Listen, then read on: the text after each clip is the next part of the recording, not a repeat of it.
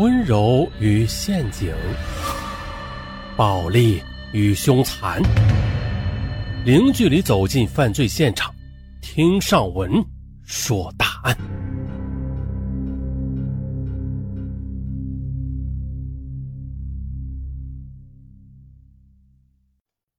本期的案，咱们来说一起在公司里关于升迁而引起的血案。闲言少叙，咱们开始。在重庆某商贸公司工作的孙鹏与中学教师赵如结婚，次年生下儿子。婚后，孙鹏如愿升为副总，主管市场运营销售，在公司很有威望。那说完孙鹏，我们再说唐一鸣。唐一鸣是孙鹏的下属，在公司工作几年，他最终止步于销售经理的职位。其妻王新颖是民营医院的妇产科大夫，收入是他的三倍。当初啊，追到条件优越的王新颖，唐一鸣靠的是大学时代的纯情。然而啊，随着时间的推移，在日渐无趣的婚姻里，他逐渐的处于劣势了。在家中呢，也是常被妻子颐指气使。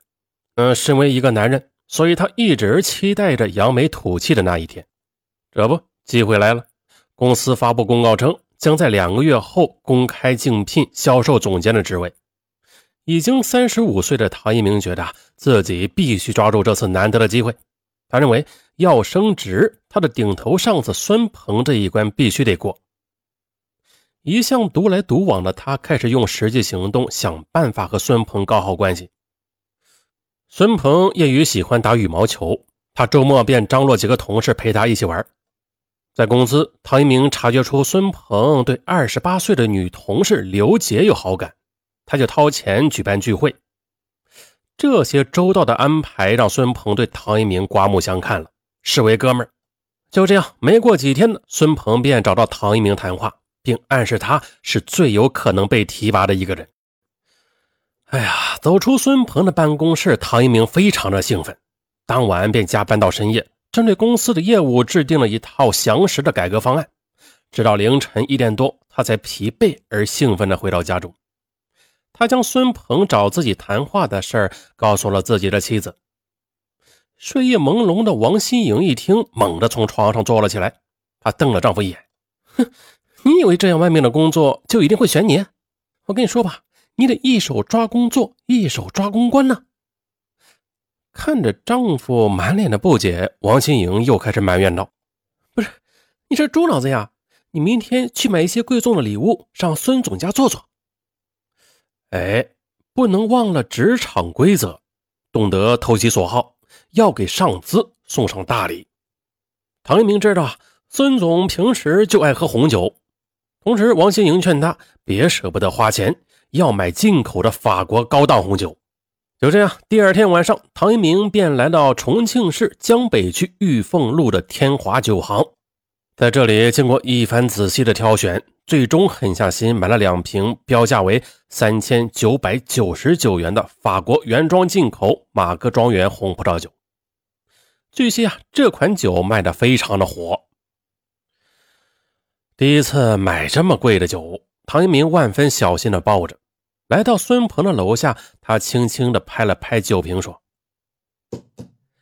哎，这次全靠你了。”于是啊，他紧张的敲开了孙鹏的家门。孙鹏一番客气后收下了，还热情的跟他谈了一个多小时。虽然孙鹏没有明确表示，但从他的谈话中，这唐一鸣还是能感觉到孙鹏对他的评价还是可以的。唐一鸣走后，孙鹏拿起那瓶法国红酒，仔细琢磨：原木匣子、精美的标签、烫金的酒封，他不由对妻子赵茹感叹道：“哎呀，这酒应该很贵。”哼，你别说，这小唐还真够大方的啊！可赵如拿出手机说：“贵不贵？你查一查就知道了吗？”说着，时髦的他便打开手机，下载了一款查价软件，通过扫描商品国际通用的条形码，辨别商品真伪及价格。因为准确、快速、好玩啊，此款软件深受老百姓的欢迎。一时间，市面上涌出了“呃省省笔”“我查查”等购物助手。数十种查价软件，下载完后，他将手机摄像头对准商品的条形码，哪知啊，几秒钟之后，手机上竟然显示一百九十九元。嗯嗯，一百九十九元。孙鹏夫妇顿时大跌眼镜，尤其是妻子赵茹冷嘲热讽：“哟，你这是什么下属啊？第一次登门竟拿假货忽悠你！”孙鹏他是个好面子的男人，听妻子这么一说，觉得唐一鸣完全是在侮辱自己。哎呀，你这小子拿假酒忽悠我啊？还想跟我升职？没门第二天，信心满满的唐一鸣想表现一下。他拿着精心准备的一套改革方案，找到了孙鹏。孙总，这是我对新一年的公司改革意见，请您指教。哪知孙鹏却一改昨晚的笑容，他不冷不热地说：“嗯，放着吧，我有时间再看。”看着孙鹏的态度，唐一鸣心里不仅有点不安，但是他琢磨不透这个上司的心思，最后只得退了出去。十二月，公司开始竞聘了。在十五个参加竞聘的中层干部中，唐一鸣以笔试第一名的成绩成功的进入了面试，刘杰是第三名。看到结果之后，唐一鸣冲进孙鹏的办公室，向他报告了这个好消息。孙鹏对他表示祝贺，并表态说：“啊，面试时他一定会全力以赴的帮他。”但他也提醒唐一鸣啊，面试不是由他一个人说了算，还得靠他自己好好发挥。可是看到孙鹏的表情很轻松，也很有把握，唐一鸣认为啊，这面试对自己来讲只是走形式而已了。他没有像笔试时那样认真的准备。面试当天，他随便的穿了一件衣服就进场了。可没有想到，公司老总非常重视这次面试，并且花钱请来了同行业里的资深考官，坐成一排，认真的给每一个竞聘者打分。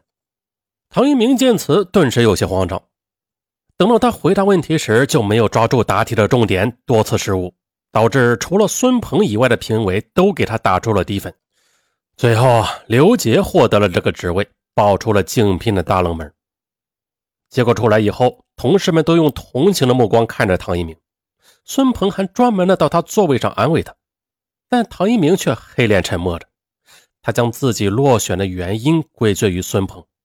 他认为，正是因为孙鹏和刘杰是情人关系，所以孙鹏明里帮他，暗里其实在帮刘杰，这就导致他成了大家的笑柄。哎呀，竞聘失败，唐一鸣失落极了。回家之后，妻子再次数落他，说肯定是礼没有送到位。可近四千元一瓶的红酒啊，并且是一下子买了两瓶，这对唐一鸣来说够奢侈了。想到这里，唐一鸣在心中大骂孙鹏无情。那这就算了。可两周后，唐一鸣尚未从失望的阴影中走出来呢，孙鹏竟将他的工作时间又做了调整。唐明原来是每天早上办完手头上的事儿，下午就可以提前去幼儿园接儿子多多放学。可调整之后呢，他不光早上要上班，下午也要上班。那这样他就不能去接送儿子了。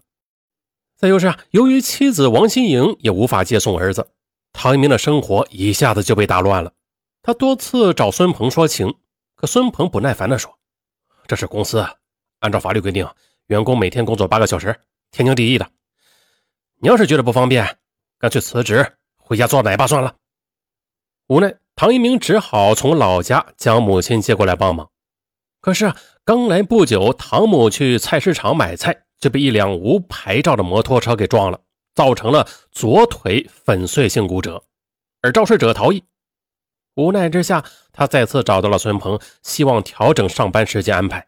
但孙鹏依然无奈地说：“我很同情你啊，但是你得记住，这是公司，不是慈善机构。”想到这么多年，自己为公司尽心尽力，毫无怨言。如今家里有困难，公司领导却一点情面也不给，这一下唐一鸣彻底心寒了。尤其是想到自己送孙鹏的那两瓶昂贵的酒，是更加的痛恨孙鹏。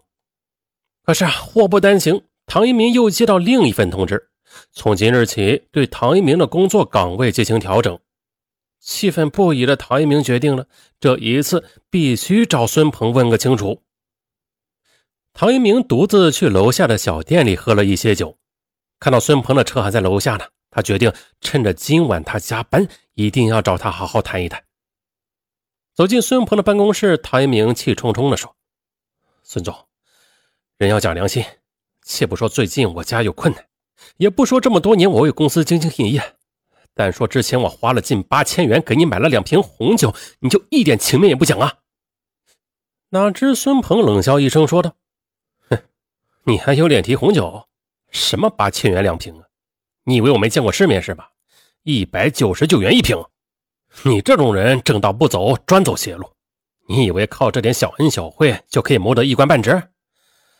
我跟你说吧，你这是侮辱我！你把酒提走。”唐一鸣一听，简直要气懵了。他当下的从包里拿出了买酒的发票，扔在了孙鹏面前。只见上面赫然的写着三千九百九十九元每瓶。哎，孙鹏也糊涂了，他赶忙的拿出手机，打开查价软件，扫描红酒的条形码，果然上面显示一百九十九元。唐一鸣见此，愤怒的说：“这，这个卖酒的骗子！”说着。便提着酒冲出了孙鹏的办公室。哎，提着一瓶三千九百九十九元的红酒。当天晚上九点，唐一鸣气愤的打车，直接到天华酒行，找到酒行的老板刘珊珊理论。就是因为他的假酒，把他的升职搅黄了。当时啊，刘珊珊已经让几个员工下班了，自己则在清点账目。刘珊珊是一个做了多年红酒生意的商人啊。听着唐一鸣这么一说，他也不相信。于是啊，唐一鸣打开手机查一查软件，当场验货。果然呢，查一查的软件上面写着一百九十九元。于是啊，唐一鸣以酒行老板欺诈消费者为由，要求退款及十倍赔偿。可刘珊珊大为吃惊的同时，她坚持认为此酒确系法国原装进口的红葡萄酒，不存在欺诈消费者的行为。那如果唐一鸣坚持认为是假酒，可以打幺二三幺五投诉。可是渐渐的，两人由争吵到了相互扭打。唐明发现收银台上有一把折叠刀，他气急败坏地抓起折叠刀，猛地朝刘珊珊的脖子狠狠地捅去。刘珊珊猝不及防，脖子鲜血直喷，顺势倒地。就在这时，几个路人见此，一拥而上，将唐一鸣制服，一边报警，一边将老板刘珊珊送往附近的重庆人民医院抢救。万幸的是啊，没有生命危险，而犯罪嫌疑人唐一鸣也被及时赶到的民警抓获。他对犯罪事实供认不讳。然而啊，经过调查此案，民警发现，老板刘珊珊并没有欺诈消费者。